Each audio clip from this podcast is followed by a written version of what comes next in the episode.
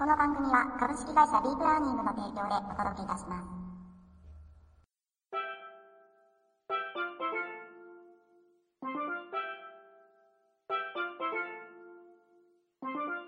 皆さんこんにちは。雑話ニャンライフ第265回目の配信をお届けしてまいりたいと思います。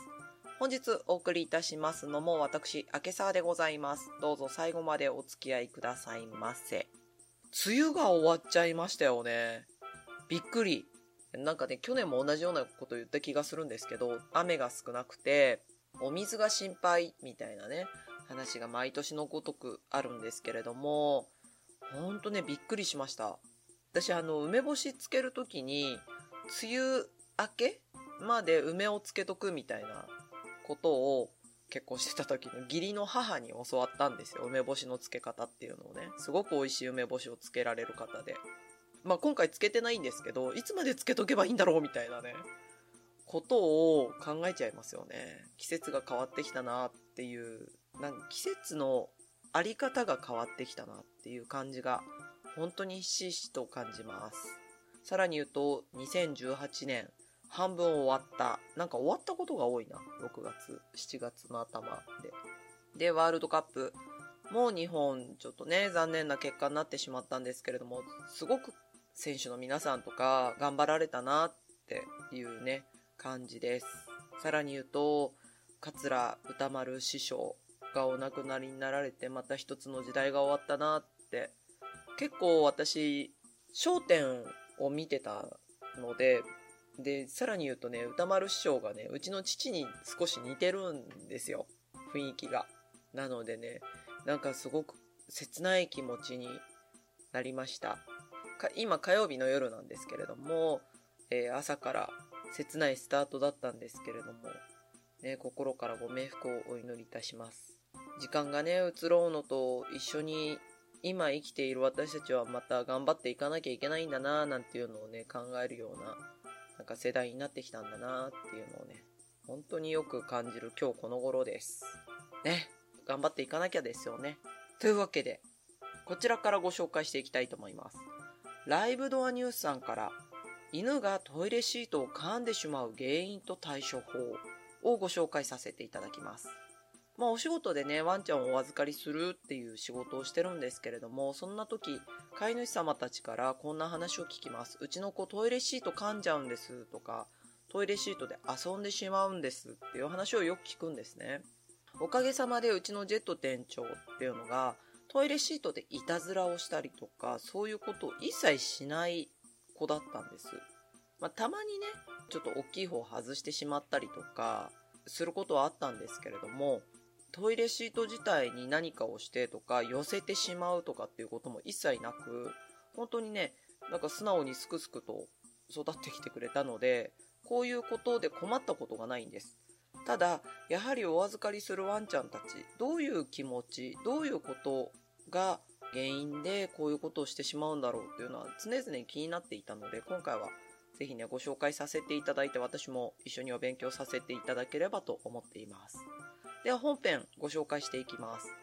ペットシーツを噛んではいけない理由とはというところで、ペットシーツの材質と構造。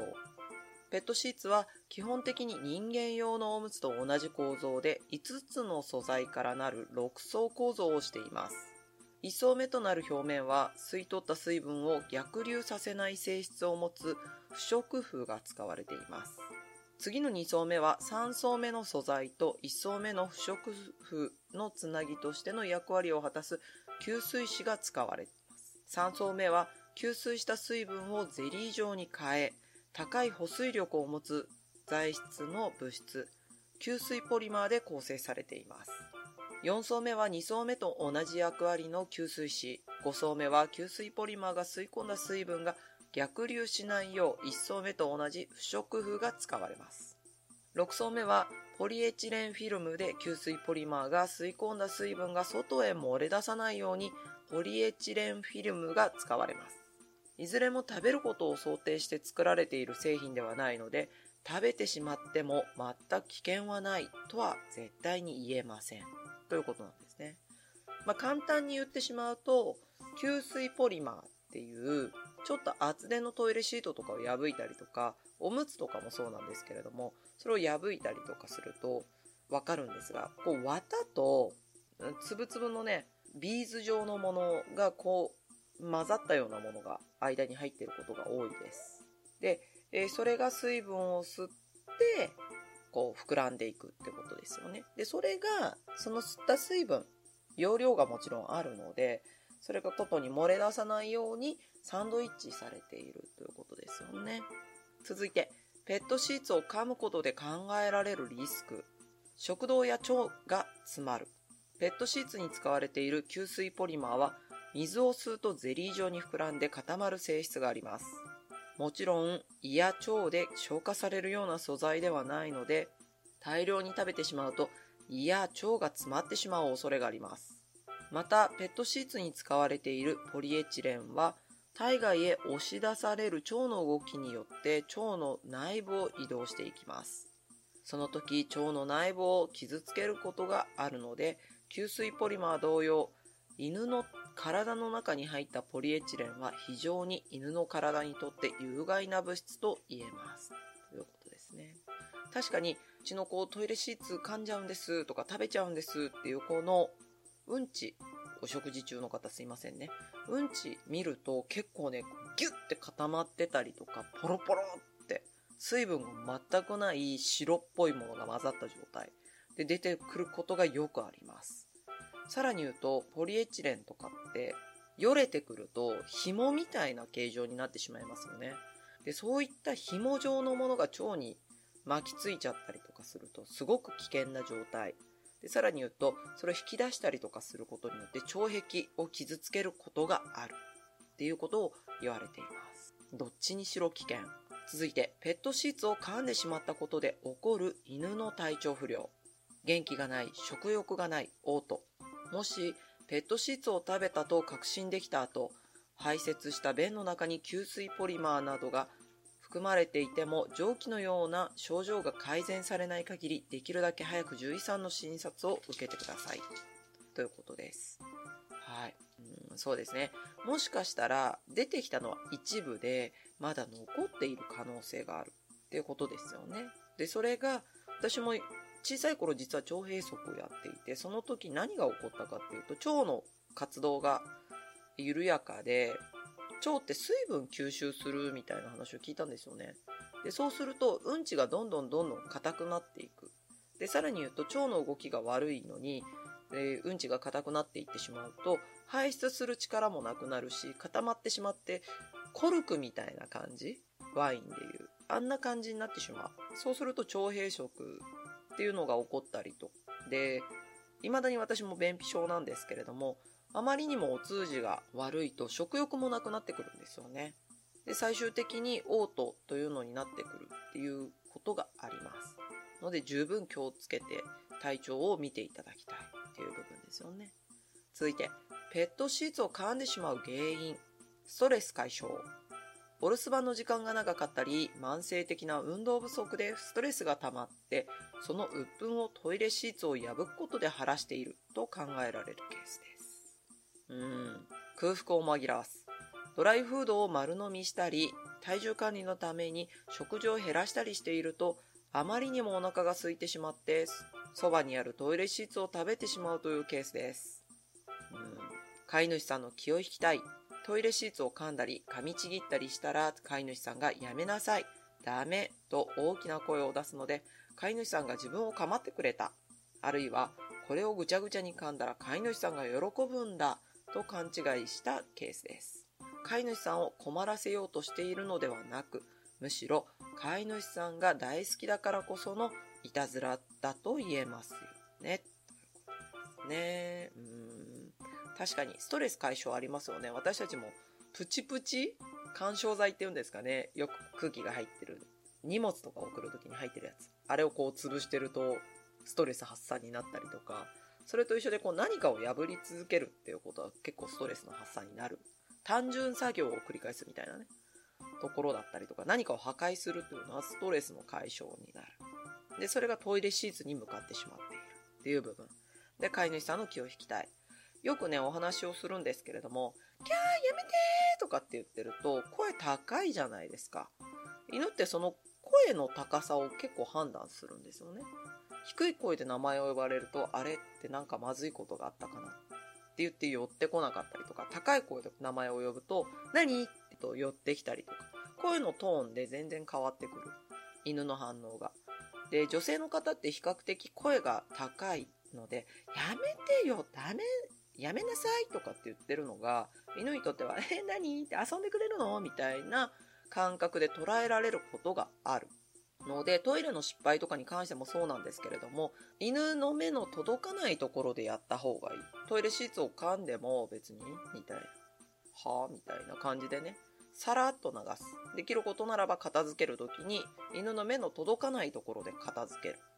君がやったことに興味がありませんよ。君が今このトイレシーツを噛んだっていうことに対して私は興味がありませんっていうことをちゃんと教えてあげなければいけない。続いて、ペットシーツを噛まないようにする対処法。トイレシーツを挟むタイプのトイレトレイに変える。交換したり汚れや匂いがつかないようにする手間が増えますが、トイレシーツを網状のプレートで押さえて挟むタイプのトイレトレイを使うようにします。あるいはトイレトレイにバーベキューなどで使う金網を動かさないようにかぶせるという方法もあります。ということですね。続いて、おもちゃやおやつなどで気をそらせる。お留守番の時に退屈してトイレシーツを噛んでいるのなら、長く噛めるガムなどを与えてみましょう。また、お留守番の時に眠るようにしっかりと散歩させたり、飼い主さんと10分ほど全力で遊ぶと満足してトイレシーツを噛むということでストレスを発散することもなくなるかもしれません。食事の量や時間などを調節する。もしもダイエット中であれば、食事の内容や量、与える回数、時間などを考慮してみましょう。1日に与える量はそのままで、食事の回数を増やしてみたり、おやつをカロリーの低いものにしたりといった工夫をすれば、空腹を紛らわせることができます。トイレシーツで遊び始めたら、黙って取り上げてその場から立ち去る。飼い主さんの気を引くためにトイレシーツを噛んでしまうというケースで効果的な方法は、トイレシーツを噛んでも飼い主さんは無関心だということを愛犬に分からせる方法です。トイレシーツを噛んでしまうといういたずらに限ったことではありませんが、飼い主さんが大好きな犬ほど一番辛いのは飼い主さんに大声で怒られることではなく、飼い主さんに完全に無視されることです。飼い主さんの目が届く場所で愛犬がシーツを噛み始めたらすぐに待てと犬の動きを制してトイレシーツを取り上げます。そして全く犬に目線を合わせず静かにその場から立ち去ってしまいます。そして完全に片付けてしまった後、何事もなかったかのように別におもちゃで愛犬といつも通りに遊びます。ということですね。うん、だと思います。あの、私実はトイレトレイとか大嫌いなんですよ。なので、ジェットがやっときちんとトイレができる子でよかったなっていう部分はあるんですけれども、衛生的ではないですし、管理がすごい大変。で、あるならば、もう目いっぱい動かして、もうそんないたずらする余裕がないぐらいに持っていってしまう。なので、お預かりする子たちっていうのが、結構お家でトイレシーツをいたずらするっていう子も、うちではしなかったりとか、朝1時間半ぐらい、夕方1時間半ぐらい外で遊んでたりとか、するので、結構日中とか疲れていたずらする気にならないみたいな子が多いんですよね。これはあの、おもちゃやおやつなので気をそられせるに近いんですけれども、もうその余力を取り上げてしまう っていうんですかね。うん。もう目いっぱい他のことで発散してもらうっていう風に持っていってあげる。で、食事とかにもそうですよね。で、お家にいないから回数増やすのちょっと難しいのよっていう方もいらっしゃるかもしれないんですが、うんと今遠隔で操作できるおやつをあげるカメラがあったりとか、あと時間になるとパカって蓋が開くフードをあげるものがあったりとかもしますので、そちらもご活用いただくといいかもしれない。で、えー、先ほども言いましたけれども、トイレシーツで遊ぶようになってしまったら黙って持ち上げ、も持ってっちゃうみたいなね。完全に無視。目の届かないところで処分をする。で、何もありませんでしたよ、みたいなね。にして犬とまた違うもので遊んだりとか。っていうのは大事ですよね。最後、まとめ。ペットシーツを噛んでしまうことで悩んでいる飼い主さんは意外に多いと思います。少量食べたくらいなら普段の排泄で食べてしまったトイレシーツの一部が出てくると思いますが、それでも度重なれば命にかかるような事態になり、全身麻酔をかけ、回復手術をしなければならなくなる恐れもあります。できるだけ早くトイレシーツを噛むのをやめるよう飼い主としてできる最大限の努力をしてほしいと思います。ということですね。はい。もう嫌じゃないですか。トイレシーツでもう十何万何十万っていう手術の費用を払わなければいけないのもそうですし、愛犬の体が必要以上に傷つくっていうことをまず避けたい。あれば、その原因を取り除いていく努力をしていかなきゃいけないんだなっていう感じがしますよね。ぜひ皆さんも、うちの子ね、ちょっとトイレシーツ噛んじゃうんだよねっていう場合、こちら参考にしていただくといいかもしれません。というわけで今回はライブドアニュースさんよりお題をお借りいたしまして、犬がトイレシートを噛んでしまう原因と対処法をご紹介させていただきました。続いて、こちらでございます。ペットニュースストレージさんからお題をお借りいたしまして、ギネス記録世界で最も長く生きた犬の年齢と犬種はをご紹介させていただきます。ちょっとね、お時間をしてきちゃったんで、抜粋してご紹介っていう形なんですけれども、本編入っていきます。人間に比べるとずっと寿命の短いワンちゃん。その平均寿命は犬種によっても異なりますが、10歳から14歳と言われています。できることならもっと長生きしてずっと家族でいてほしい。ギネスにも載っている世界最高齢のワンちゃんは果たして何歳まで生きたのでしょうかということですね。はい。実は私これを元にして今いるジェットを30歳まで生きてくださいって、30歳まで長生きするんだよって言って聞かせています。まあ理解してるかどうかは別ですよ。気持ちとしてですね。本編ご紹介します。ギネスに載っている世界最高齢の犬。ギネスに記載されている世界で最も長生きした犬はオーストラリアンキャトルドッグのブルーイです。ブルーイが暮らしていたのはオーストラリアのビクトリア州。1910年に家族として迎えられ、約20年もの間、牧牛犬として働き続けました。1931年11月14日に安楽死を遂げた時、その年齢は29歳と5ヶ月。この公式記録は、それから90年が経とうとする今でも塗り替えられていません。ということなんですね。すごいですよね。29歳って。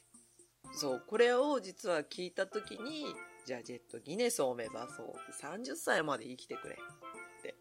いう気持ちで日々生活をしています。まあね、ジェットが30歳になったら私もそろそろみたいな年齢になってくるんですけれども、その頃にはね、お互い一緒に頑張りましょうみたいな気持ちなんですがね。はい、続いて、ギネス記録更新2016年まで存命だった世界最高齢の犬。ところがつい最近までその記録に並ぶほど高齢の犬が存命していました。オーストラリアンケルピーのマギです。マギーが暮らしていたのは、くしくもブルーイと同じオーストラリアのビクトリア州。酪農家のブライアン・マクラーレン氏と生活を共にしていました。耳は聞こえなくなっていたものの、それ以外はとても健康。農場を見回るのがマギーの日課でした。亡くなる前の週まではいつもと同じように事務所から農場まで歩いていき、猫にうなり声を上げてちょっかいを出したりもしていました。しかし、亡くなる2日前に容体が急変。2016年4月17日、穏やかな死を迎えました。マギーはマクラーレン氏の息子さんが4歳の時に家族になりました。亡くなった2016年にはその息子さんは34歳になっていたので、マギーの年齢は30歳のはず。ところが、マギーの出生に関する書類が残っておらず、その記録を裏付ける証拠はありませんでした。残念ながらギネスの公式記録を塗り替えることはできなかったのです。30歳は犬の平均寿命の倍以上です。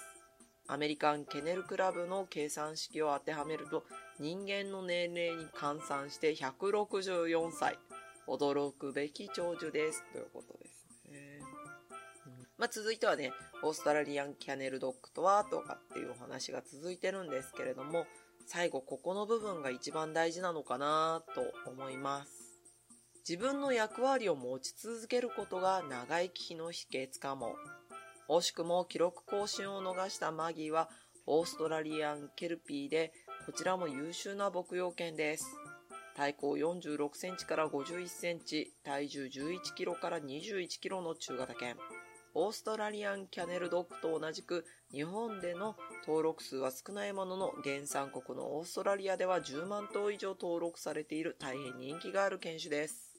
オーストラリアンキャネルドッグのブルイもオーストラリアンケルピーのマギーもどちらも農場で活躍する働き者でした。高齢になっても自分の役割を持ち、家族に貢献できているという生きがいが長寿につながったのかもしれません。ということなんですね。一番大事なところ。高齢になっても自分の役割を持ち、家族に貢献できているという生きがいが長寿につながった。っていう部分。これね、私も親とかを見ていてもそうなんですけれども、周りのね、高齢の方たちを見ててもそうなんですが、何かやることがあるおじいちゃんおばあちゃんってほんと生き生きしてるじゃないですか。ね、年を取ってしまったから縁側で日の田ぼっこでって、こう夕方のニュースとかでね、下町の看板娘みたいな特集とかを見たりとかするともう80、90、100歳のおばあちゃんが食堂のね、看板娘だったりとかして、本当にキラキラしてるところを見たりとかすると、何かやるべきことがあるっていうのは、本当若くいられるんだなって思うんですよね。なので、えー、お家のワンちゃんたち、猫ちゃんもそうです。何か役割を持ってもらう。遊ぶことでもいいんですよ。飼い主さんと毎日15分必ず遊ぶ。朝と夕方は必ず一緒にお散歩に行く。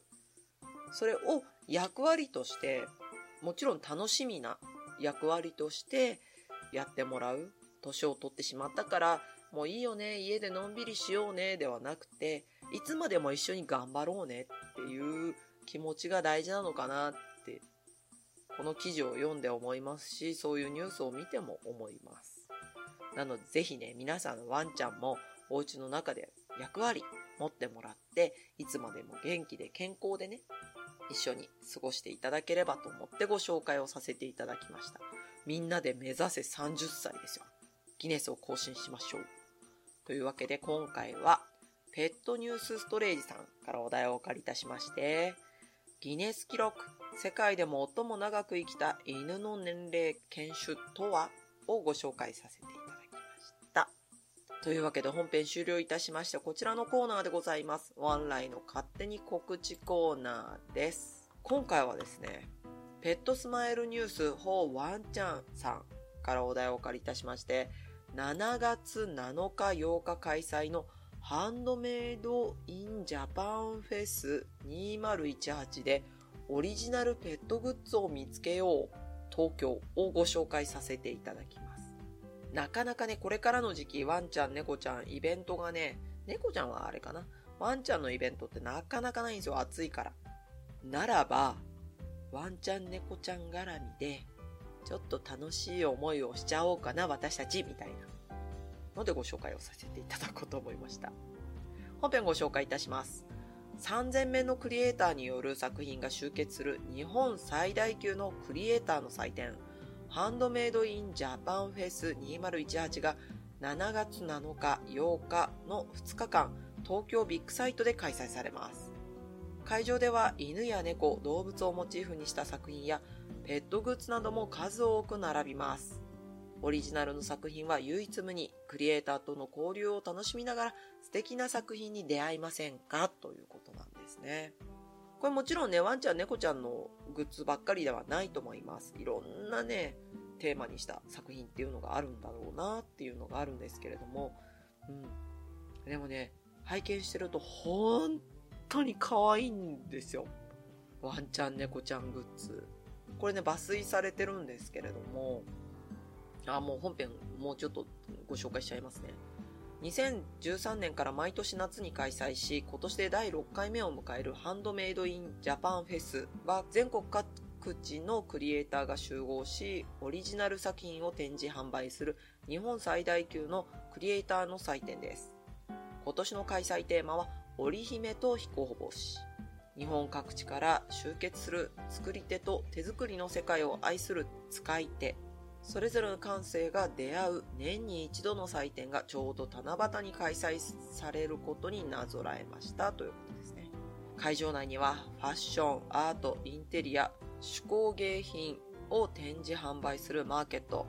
ものづくりの体験ができるワークショップ、クリエイターエリア、実力派ミュージシャンによるライブステージ、日本各地からよりすぐりの手作りフードが集まるフードコーナーや新鮮な農産品が並ぶファーマーズマーケットなどを展開するミュージックプレイエリアに分かれ、ここでしかできない体験を通じて五感で体感できる空間となりますということなんですね。すごいですよね。もう聞いただけで盛りだくさんみたいな。もう買い物できる、ワークショップで体験できる、音楽聴ける、美味しいものを食べられる、美味しいものを買える、みたいな。はあ、すっげえ。一日で回りきんない気がする。これこそ朝から晩までって感じですよね。で、えっ、ー、と、こちらのページには、うん、ワンちゃん猫ちゃんをモチーフにしたクリエイターさんの作品が出てるんですけれども、ブラシがあったりとか、台湾のペットアクセサリーだったりとか、お皿、植木鉢、アクセサリー。わ、かわいい、綺麗。と、猫ベッドとかね、いろいろ。あもう本当に可愛いものがいっぱいあります。で、ワークショップも、フェルトのブローチを作ったりとか、あとアイシングクッキーとか、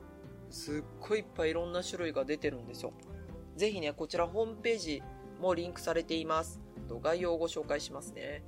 えー、2018年7月7日土曜日、8日日曜日、各日11時から19時。あ、結構ゆっくりやってますね。東京ビッグサイト東の78ホール。前売り券、1日券ですね。こちらが1200円。両日2日間行く場合は2000円。当日券は1500円。1日券です。2500円で両日 OK。小学生以下は無料となっています。ということで、チケットまだ間に合うと思うんでね、ぜひご購入いただいて興味のある方遊びに行っていただくといいかもしれません。ぜひね、あとこういうの行くときは前調べん？っていうんかな？前もっていろんなのをこう情報をチェックして決めてから行くのがおすすめです。余裕があってね、2日間行けるみたいな方に関してはね、ちょっといいかもしれないですが、ああ、1日しか行けないっていう方はもうがっちり調べていくといいと思います。私インターペットそうやってぜひ興味のある方遊びに行っていただければと思います。今回はペットスマイルニュース4ワンちゃんさんからお題をお借りいたしまして、7月7日、8日開催のハンドメイドインジャパンフェス2018でオリジナルペットグッズを見つけよう東京をご紹介させていただきましたワンライの勝手に告知コーナーでした。というわけで、エンディングに入っていきたいと思います。まだね、ちょっと教室の方ご案内できないんですけれども、また8月から始まっていきます。ので、ぜひ興味のある方はね、チェックしてみていただければと思っております。というわけで、雑ワニャンライフ第265回目配信をお届けいたしましたのは、私、明け沢でございました。また来週暑いけど